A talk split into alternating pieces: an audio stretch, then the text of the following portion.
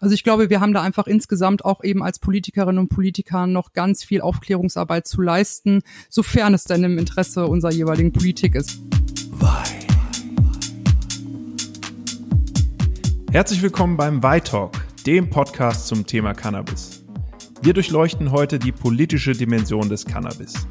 Dafür haben wir Sasa Raber zu Gast. Sasa Raber ist Abteilungsvorsitzende der SPD Hellersdorf und nach einem langen Leidensweg mit Opiaten zu überzeugten Cannabis-Patientin geworden. Welche politischen Forderungen sich aus dieser speziellen Situation ergeben, was Kevin Kühnert über Cannabis denkt und auf welchem Weg sie in den Bundestag gewählt werden will. Darum geht es jetzt beim Y-Talk. Viel Spaß beim Zuhören. Ich sage Hallo und herzlich willkommen beim Y-Talk. Sasa Raber. Ja, hallo, ich freue mich heute hier zu sein. Ich freue mich auch ganz besonders auf dieses Gespräch, weil es eine Dimension in unseren Podcast hier reinbringt, die wir bisher noch nicht äh, direkt mit den Betroffenen besprochen haben, und zwar das Thema Politik und Cannabis. Bevor wir gleich darauf eingehen, warum Sie, Frau Raber, auch Cannabis-Patientin sind und wie Sie sozusagen äh, eine eigene Leidensgeschichte hier auch zur Grundlage Ihres politischen Handels machen, würde ich Sie ganz kurz fragen, wie sind Sie denn überhaupt zur Politik gekommen?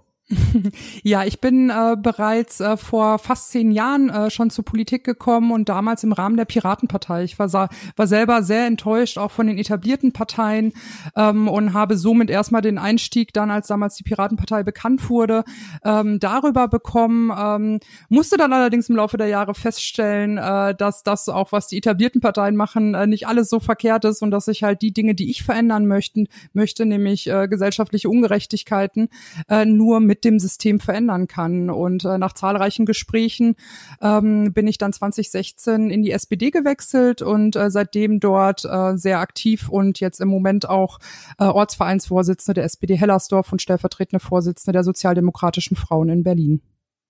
Das heißt, es geht um Gerechtigkeit. Könnten Sie aus diesem Gerechtigkeits, äh, ja, aus diesem Gerechtigkeitssinn und diesem Ziel der Vision leiten Sie daraus auch Ihre Drogenpolitik oder Einstellung zur Drogenpolitik ab? Ja, auf jeden Fall, weil die Drogenpolitik, die aktuell herrscht und auch schon seit Jahrzehnten herrscht, äh, durch diverse Prohibitionen ähm, äh, entbehrt halt jeder jeglicher wissenschaftlicher Grundlage und Expertengrundlage. Ähm, es werden Menschen kriminalisiert, insbesondere beim Cannabis, die nicht kriminalisiert gehören. Und äh, ich möchte dort eine wissenschaftlich fundierte Drogenpolitik haben und äh, nicht aufgrund von irgendwelchen Dogmatisierungen ähm, ähm, Entscheidungen, dass dort Entscheidungen getroffen werden und äh, das ist äh, ein klarer Punkt für mich, dort halt eben in der Drogenpolitik äh, aktiv zu werden und eben selber an Gesetzen zu arbeiten. Ja, das ist sozusagen die eine äh, Dimension oder die eine Grundlage ihrer, äh, ihrer Einstellung. Aber wir hatten, ich hatte es gerade auch schon angedeutet, Sie sind selber auch Cannabis-Patientin. Lassen Sie uns den Teil auch kurz durchleuchten. Äh, nehmen Sie uns kurz ein bisschen mit in Ihre Patientengeschichte als Cannabis-Patientin, bitte. Genau, ähm, ja genau. Ich bin äh, also ich bin 2015 zum ersten Mal schwerwiegend äh, erkrankt. Es begann mit äh, Bandscheibenvorfällen und diversen anderen Ausfällen im Bewegungsapparat. Ähm, damals wusste man noch nicht genau, woher es resultiert. Man begann aber mit intensiven Schmerztherapien, ähm, weil eben keine andere Möglichkeit erke erkennbar war, um die eigentliche Ursache meiner Krankheit zu behandeln, weil man diese noch nicht kannte. Ähm, ich habe äh, dann diverse Opiate bekommen, äh, die ganze Bandbreite der Schmerzmittelmedikation, die es so gibt, bis äh, hin zum Oxycodon. Oxycodon äh, ist auch ein äh, Opiat, das unters äh, Betäubungsmittelgesetz fällt und ähm, ja, leider Gottes auch hochgradig abhängig macht. Am Ende habe Da muss ich ganz kurz mal einspringen, Frau Rabe. Sie sagen ja. jetzt, das fällt auch unter das Betäubungsmittelgesetz. Das heißt, wir sind im Grunde in der ähnlichen gesetzlichen Lage wie mit dem Cannabis. Dort war das denn einfacher, Richtig. das zu bekommen oder war das äh, äh genauso komplex, wie wir es hören von Apothekern aus der Vergangenheit und auch leider noch aus der Gegenwart beim Cannabis, beim medizinischen? Ja, ja, das war leider Gottes der Witz an der ganzen Sache. Also bei dem Oxycodon äh, lief das damals alles äh, sehr entspannt. Ich habe das äh, BTM-Rezept von meinem Arzt erhalten, bin in die Apotheke gegangen, habe mein Medikament bekommen und das war's. Also im Prinzip war der Ablauf ganz genauso wie äh, mit anderen äh, Rezepten auch. Äh, ich musste keine Kostenübernahme oder ähnliches beantragen. Ich habe das einfach ausgehändigt bekommen. Und ähm, das, äh, das Medikament oder diese Medikamente bis zu 18 Tabletten am Tag ähm, habe ich dann auch über ein halbes Jahr genommen, bis bei mir wirklich sämtliche Organe angefangen haben auch zu streiken. Also ich habe äh, mein Magen, mein Darm, äh, der Kreislauf, Ähm, das hat alles rumgesponnen, die Leberwerte wurden schlechter. Ähm, es war einfach absehbar, dass ich mit Ende 20, zu dem Zeitpunkt war ich Ende 20, diese Medikation so nicht aufrechterhalten kann, weil äh, allein die Medikation so viel Nebenwirkungen und Folgeschäden mit sich bringt. Ähm, äh, das, äh, das war einfach nicht möglich. Ähm, ich bin dann auf, äh, äh, auf einen harten Entzug gesetzt worden. Also meine damalige Ärztin äh, hat das Oxycodon von heute auf morgen dann bei mir abgesetzt. So viel nehme ich dann auch zur äh, Ungefährlichkeit von, äh, von dem Oxycodon. Ähm, da wird immer gerne von Ärzten gesagt, äh, es macht nicht abhängig, äh, ähm, es ist ganz harmlos, das kann man ohne weiteres nehmen, ist einer der besten BTMs, äh, das ist halt einfach leider nicht der Fall. Also ich spreche da aus eigenen Erfahrungen. Ich habe mich da in diesem Entzug, der dann insgesamt über drei Tage ging und mit dem ich auch sehr allein gelassen wurde, äh, wirklich wie Christiane F. gefühlt. Ähm, mhm. Ja, dann waren die Medikamente abgesetzt, die äh, Schmerzen kamen aber natürlich dementsprechend wieder und äh, ich wusste immer noch nicht genau, was ich habe. Ich hatte keine Alternativmedikation oder ähnliches. Äh, dadurch, dass ich mich aber politisch eben auch schon mit Cannabis äh, beschäftigt habe, in der Vergangenheit äh, war mir das ganze Thema Cannabis als Medizin nicht unbekannt und ich bin dann irgendwann einfach ganz mutig zu meinem Arzt gegangen, zu meinem behandelnden Orthopäden und habe ihn gefragt, was er davon hält. Zu dem Zeitpunkt mhm. ähm, war das Gesetz noch nicht in Kraft. Allerdings durch meine politische Arbeit wusste ich, dass dort in der SPD-Bundestagsfraktion äh, was in Arbeit ist und auch voraussichtlich dann eben in der vergangenen äh, Legislaturperiode auch noch beschlossen wird. Ähm, ja, und ich habe dann ganz mutig meinen Arzt drauf angesprochen und der sagte dann zu mir, Frau Raber, ich kann Ihnen jetzt natürlich nicht sagen, gehen Sie irgendwie in die Hasenheide und holen sich was. Das geht natürlich nicht. Aber aus ärztlicher Perspektive haben Sie das okay, das mal für sich irgendwie auszuprobieren, ob Cannabis Ihnen hilft. Das haben wir dann auch gemacht und ähm, ja, ich musste mich da leider halt eben auch auf äh, kriminelles Terrain begeben äh, und ähm, habe das dann halt erstmal für mich als Schmerzmedikation abseits von offiziellen von äh, von offiziellen äh, Rezepten, offiziellen Verschreibungen ähm, äh, ausprobiert und äh, das hat gut funktioniert. Das hat sehr gut funktioniert. Ähm, ich konnte so gut wie auf fast alle anderen Medikamente äh, verzichten. Also bin von 18 Medikamente auf, ich nehme ab und zu mal noch eine Schmerztablette Tablette zusätzlich gekommen. Mhm. Und als das Gesetz dann in Kraft getreten ist, habe ich dann auch eine Woche später von meinem Arzt dann das Rezept erhalten und dann ging's los. Das heißt, wir reden jetzt hier über 2017. Ähm, wir haben übrigens zu diesem Thema auch äh, ein tolles Gespräch in White Talks geführt mit Melanie Dolphin, äh, die, wo wir nochmal über die Gesetzeslage gerade aus der Sicht der Apotheker äh, gesprochen haben beim medizinischen Cannabis, wenn äh, die Details dazu interessieren. Es war, wurde 2017 sehr viel einfacher, ähm, auf Cannabis zurückzugreifen. Wie ging es dann weiter? Ist es, war ab da alles so, dass Sie gesagt haben, auch kann ich mich ja politisch jetzt auf andere Themen äh, ja, fokussieren oder sehen Sie immer noch Handlungsbedarf? Und vielleicht nehmen Sie uns auch so ein bisschen mit äh, zum aktuellen Stand. Sie haben es gerade schon angedeutet, es hat sich dann 2017 was getan. Ja, jetzt ist aber immer noch irgendwie Handlungsbedarf da. Wo stehen wir heute und äh, was ist damals passiert? Ja, ja, also zunächst erstmal war ich natürlich ganz happy, als ich endlich das erste Rezept in den Händen hielt und dachte halt auch, okay, jetzt wird das halt alles äh, ganz locker laufen, weil im Gesetz steht ja auch eindeutig drin, dass die Therapiehoheit äh, bei den behandelnden Ärzten und Ärztinnen liegt. Dem war aber leider nicht so. Also ich habe dann ähm, äh, meine Krankenkasse kontaktieren müssen, musste dann erstmal einen Antrag auf Kostenübernahme stellen, ähm, der standardisiert rausgegeben wird, obwohl eigentlich, wie gesagt, in dem Gesetz halt drin steht, die Therapiehoheit liegt bei den Ärztinnen und Ärzten und abgelehnt werden darf auch insgesamt nur in Ausnahmefällen. Ähm, habe dann diesen Antrag gestellt auf Kostenübernahme. Ähm, es hat eine Weile gedauert. Da kam dann die erste Ablehnung äh, mit einem ähm, relativ allgemein gehaltenen Gutachten, wo ich auch dachte, okay, da haben, wurde sich meine Akte gar nicht wirklich spezifisch angeschaut. Also in äh, Anbetracht dessen, dass ich einen Oxycodonentzug hinter mir hatte und diverse Opiate bereits genommen habe, die halt eben abgesetzt werden mussten aufgrund der Nebenwirkung, wurde mir in diesem ersten Gutachten empfohlen, ich könnte ja Opiate nehmen. Also es war, ähm, es war überhaupt nicht stimmig mit meinem eigentlichen Fall. Ähm, darauf habe ich dann Widerspruch eingelegt ähm, und dann kam ein zweites Gutachten vom medizinischen Dienst der Krankenkassen, ähm, was noch mal ein bisschen ausführlicher war, wo es dann noch mal speziell um meine Situation auch noch mal ging, also dort dann auch ging. Ähm, und äh, da kam, äh, da haben sie es dann versucht mit dem Argument, dass Cannabis ja appetitanregend sei und ich übergewichtig und deswegen äh, kein Cannabis kriegen sollte. Ähm, die Tatsache, dass ich von zwischen 2016 und äh, zu, zu dem Zeitpunkt dann Mitte 2017 war das dann, also Frühjahr, Frühsommer 2017, dass ich bis zu dem Zeitpunkt äh, schon fast 50 Kilo abgenommen habe und eben ja auch einen gewissen Zeitraum dann ja auch schon unter Cannabis-Einnahme ähm, äh, auf Privatrezept. Also ich habe ja die Kostenübernahme nur nicht gehabt, aber offiziell durfte ich ja Medizin dann äh, das äh, Cannabis als Medizin dann erhalten und aus der Apotheke bekommen. Ähm, äh, abgenommen habe, wurde halt völlig außer Acht gelassen. Also darauf wurde überhaupt gar nicht irgendwie mhm. eingegangen, äh, sondern ähm, es wurde halt einfach gesagt, nein, die ist zu fett, die darf keinen Cannabis kriegen, weil dann wird sie noch fetter. Mhm. Ähm, danach blieb mir dann auch nichts anderes übrig, als einen Anwalt einzuschalten, ähm, äh, der dann für mich an sich ans Sozialgericht gewandt hat und dann wurde Klage eingereicht.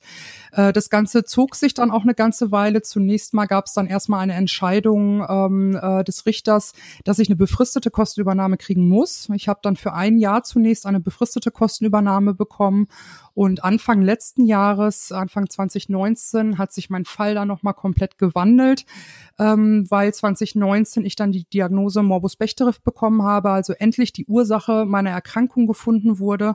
Das wurde dann äh, der Krankenkasse, das war auch tatsächlich so zwei Wochen vor der eigentlich geplanten Hauptverhandlung, ähm, äh, der Krankenkasse mitgeteilt und dann habe ich äh, also wirklich auf dem Fuße habe ich dann die unbefristete Kostenübernahme bekommen. Aber dazu braucht ganz es dann kurz an der Stelle einmal muss ich ganz kurz einschalten sagen Sie uns noch zwei Sätze bitte zu, zum Thema Morbus äh, Bechterew. Das ist nicht allen bekannt. Ähm, ja.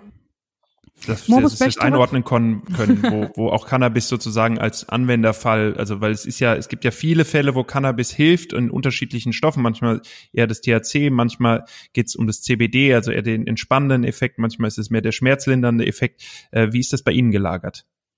Ja, also erstmal zunächst Morbus Bechterew ist eine Erkrankung äh, ähm, des rheumatischen Kreises, ähm, eigentlich eher eine Erkrankung, die häufig eher Männer trifft. Man kennt, man kennt diese Erkrankung durch diese Buckelhaltung, ähm, die Männer häufig eben haben. Äh, ich bin da untypischerweise als Frau eben auch schwer dran erkrankt. Also ich habe da leider Gottes auch einen, äh, einen schweren aggressiven Verlauf.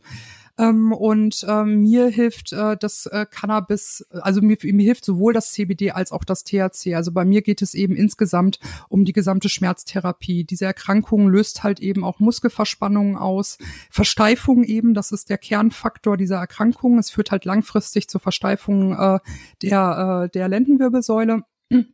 Und ähm, ich bekomme äh, Cannabis äh, sowohl in THC-Form als auch in CBD-Form, um sowohl die Schmerzen zu behandeln, als auch eine entspannende Wirkung zu erzielen. Mhm. Das heißt, sie nutzen sozusagen die ganze Bandbreite äh, des Cannabis äh, oder können die ganze Bandbreite nutzen bei Ihnen, in, ähm, was natürlich auf der einen Seite schön ist, wenn es Ihnen hilft, auf der anderen Seite natürlich tragisch oder äh, schade, dass es notwendig ist in dem Fall.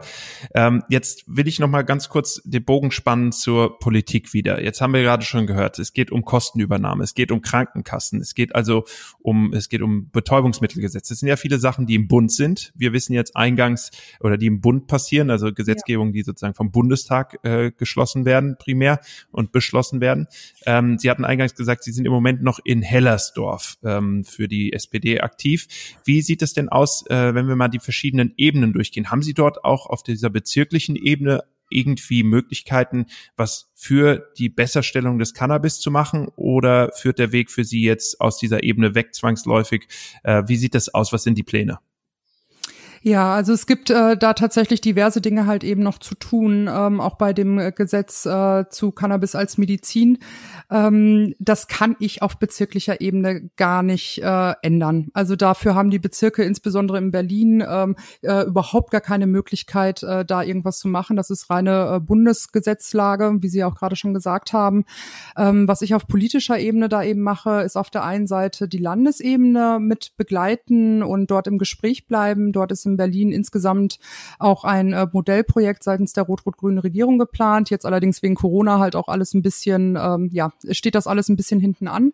Ähm, aber letztlich muss da natürlich im Bundestag was passieren. Und äh, um da was ändern zu können, ähm, werde ich mich jetzt auch für die, äh, für das, für die Direktkandidatur der SPD Marzahn-Hellersdorf bewerben. Ich möchte aktiv selber als Abgeordnete im Bundestag an den Gesetzen arbeiten.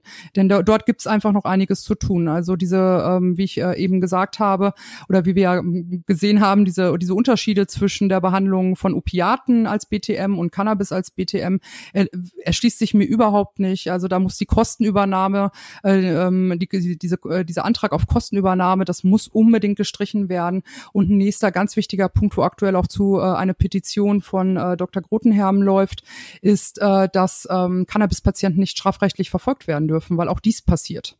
Dies mhm. passiert, es wird Patientinnen das Cannabis teilweise einfach abgenommen, es werden Strafverfahren eingeleitet äh, und da, äh, das muss im Gesetz einfach manifestiert werden. Und dann kommen wir natürlich auch zu dem großen Punkt noch Cannabis als Genussmittel. Ähm, da gibt es natürlich eben auch noch äh, also da, da sind wir mit der CDU äh, aktuell in Koalition. Äh, wir als SPD haben dieses Jahr einen ganz klaren äh, Parteivorstandsbeschluss gefasst, dass wir für die Entkriminalisierung von Cannabis sind. Aber da muss man halt auch ganz klar sagen, also aktuell mit einer CDU in der Koalition ist das einfach nicht umsetzbar. Und da bleibt nur zu hoffen, dass die Konstellation im nächsten Bundestag äh, anders aussehen wird, äh, unsere SPD-Bundestagsfraktion dementsprechend natürlich auch anders aussehen wird und wir dann äh, gemeinsam da halt äh, Front machen und zusehen werden, dass diese elendige Kriminalisierung von Cannabiskonsumentinnen aufgehoben wird. Also ich fasse einmal kurz zusammen. Da haben sich die Krankenkassen beziehungsweise diejenigen, die im Bereich Cannabis äh, gegenüber äh, nicht aufgeschlossen sind, mit der falschen Patientin angelegt sozusagen. Sie sagen, das wird im Bund geändert und dann gehe ich in den Bund, so sei es. Äh, so erstmal viel, viel Erfolg dafür, finde ich einen tollen Schritt, finde ich einen mutigen Schritt. Ähm, ich weiß, das bedeutet viel Arbeit, das bedeutet viel Auseinandersetzung, aber ich weiß auch natürlich, da steht am Ende des Tages dann äh, der Gesetzgeber ähm, oder da manifestiert er sich und da kann man was ändern.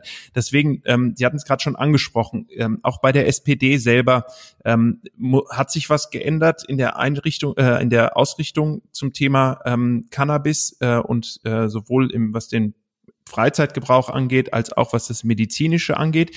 Jetzt muss ich aber mal ein bisschen kritisch fragen. Die SPD hat ja im Grunde auch also es ist ja nicht so, dass die nicht an der Regierung war in den letzten äh, Jahren. Äh, wo kommt denn auf einmal diese Erkenntnis her? das ist sehr wahr, das ist sehr wahr. Naja, unsere äh, Partei ist äh, halt auch immer sehr in Bewegung und äh, man muss einfach sagen, dass da in den letzten Jahren halt auch schon äh, ein Wandel stattgefunden hat und das bildet sich ja auch im Personaltableau ab.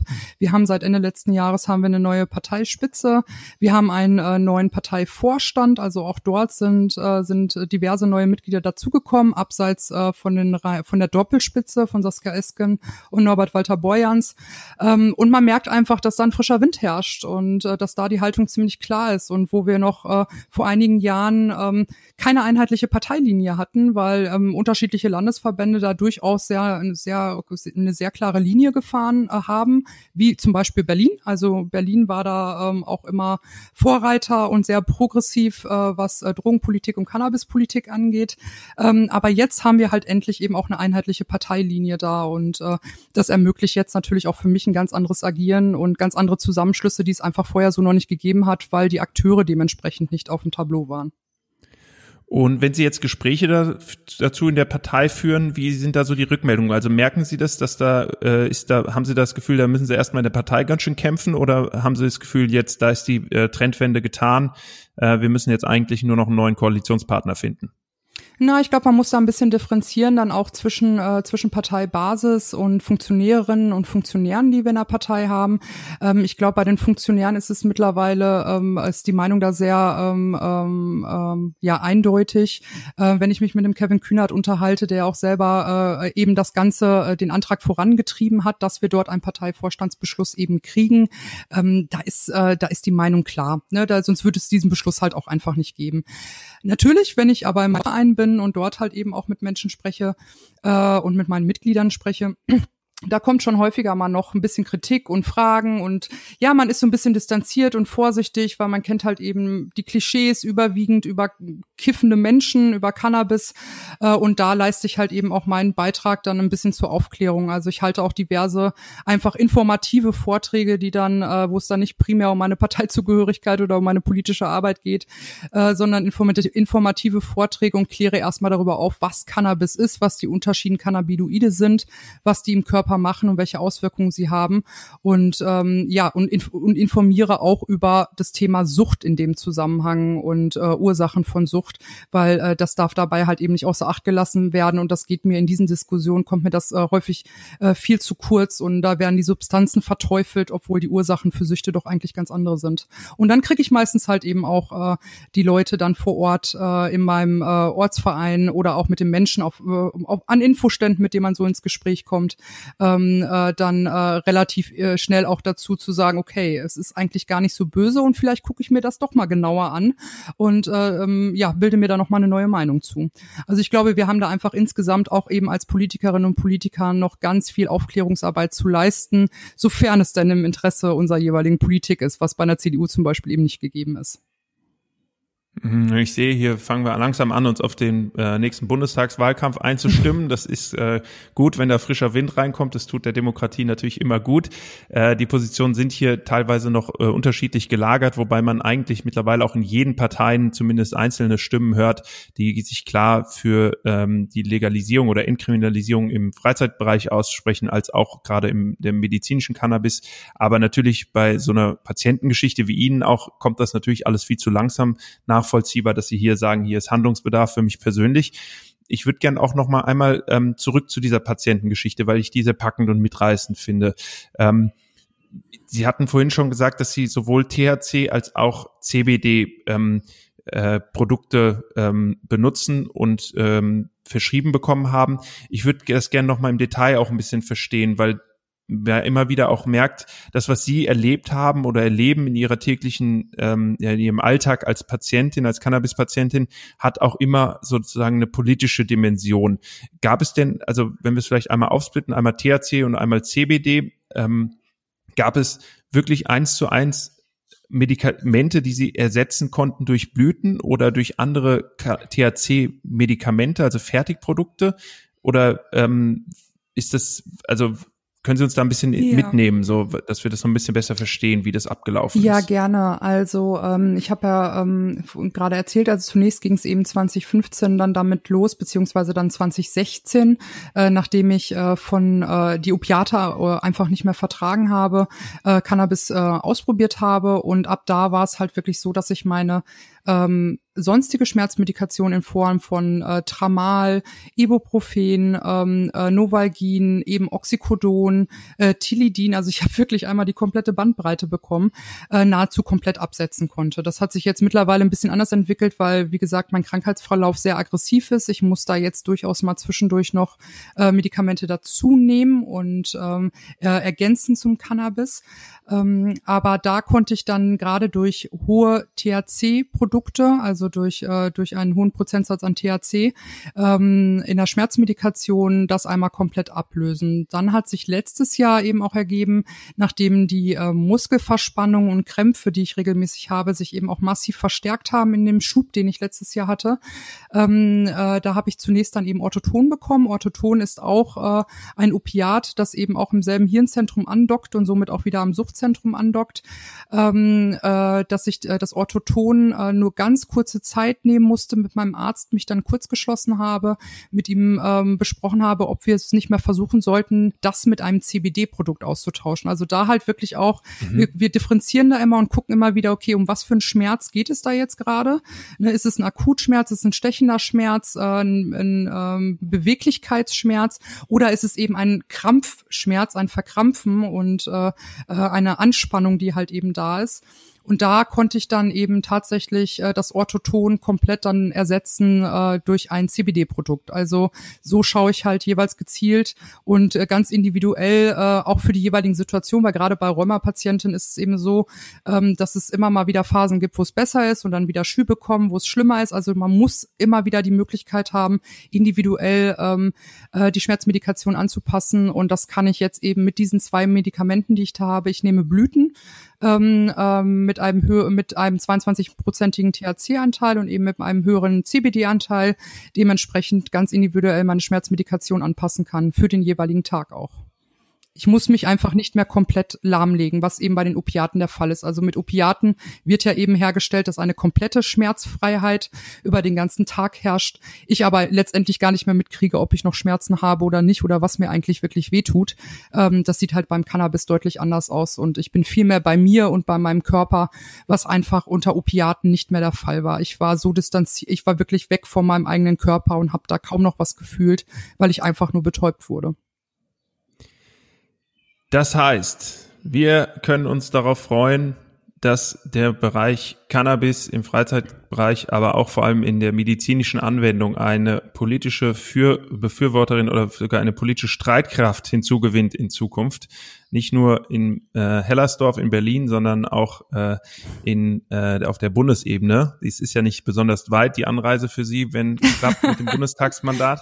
Frau na, ich, na, ich, nomin, ich, ich nominiere, ich, ich bewerbe mich jetzt erstmal für, für das Direktmandat in Marzahn-Hellersdorf. Mal gucken, ob mein Kreisverband mich aufstellt. Und dann wäre es natürlich super, wenn dann, äh, wenn wir dann wirklich mit gemeinsamer Kraft auch da parteiübergreifend eben äh, an Cannabis ähm, äh, arbeiten können, an, an, die, an den Cannabisgesetz und an der Drogenpolitik arbeiten können. So wie Sie es berichten und das, was man hört aus äh, Kreisen der SPD, ist die Partei bereit dafür. Ähm, aktuell muss man noch auf den Koalitionspartner verweisen und nicht mehr auf die eigenen, sozusagen die Widerstände in der eigenen Partei. Es bleibt also spannend, es ist spannend und es bleibt spannend, vor allem für diejenigen, die betroffen sind im Bereich des medizinischen Cannabis, geht es hier um viel, wie wir gerade leidlich oder aus Ihrer leidlichen Erfahrung ähm, gehört haben. Ich sage herzlichen Dank für dieses sehr informelle, äh, informative Gespräch und auch spannende Gespräch. Ich wünsche Ihnen alles Gute, sowohl für die Schmerzen und die Schmerzlinderung als auch für den Weg in den Bundestag. Ich finde das hochspannend und bin ähm, sehr äh, froh darüber, dass wir zu diesem frühen Zeitpunkt darüber gesprochen haben. Äh, und jetzt heißt es abwarten und äh, ja, politisch kämpfen. ja, genau so sieht's aus. Vielen herzlichen Dank und ich kann da wirklich äh, jede Motivation und Unterstützung und alles gebrauchen, äh, damit das, äh, damit das auch wirklich klappt. Sehr gut. Wir versuchen unseren Teil hier beizutragen beim Weitalk mit um das, den Bereich Cannabis zu durchleuchten. Heute haben wir es gemacht mit der politischen Ebene. Ich sage ein letztes Mal vielen Dank, Sasa Raber, für ein tolles Gespräch.